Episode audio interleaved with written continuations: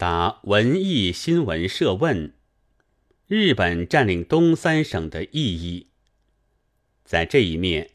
是日本帝国主义在应承他的仆役中国军阀，也就是应承中国民众，因为中国民众又是军阀的奴隶；在另一面，是进攻苏联的开头。是要使世界的劳苦群众永受奴隶的苦楚的方针的第一步。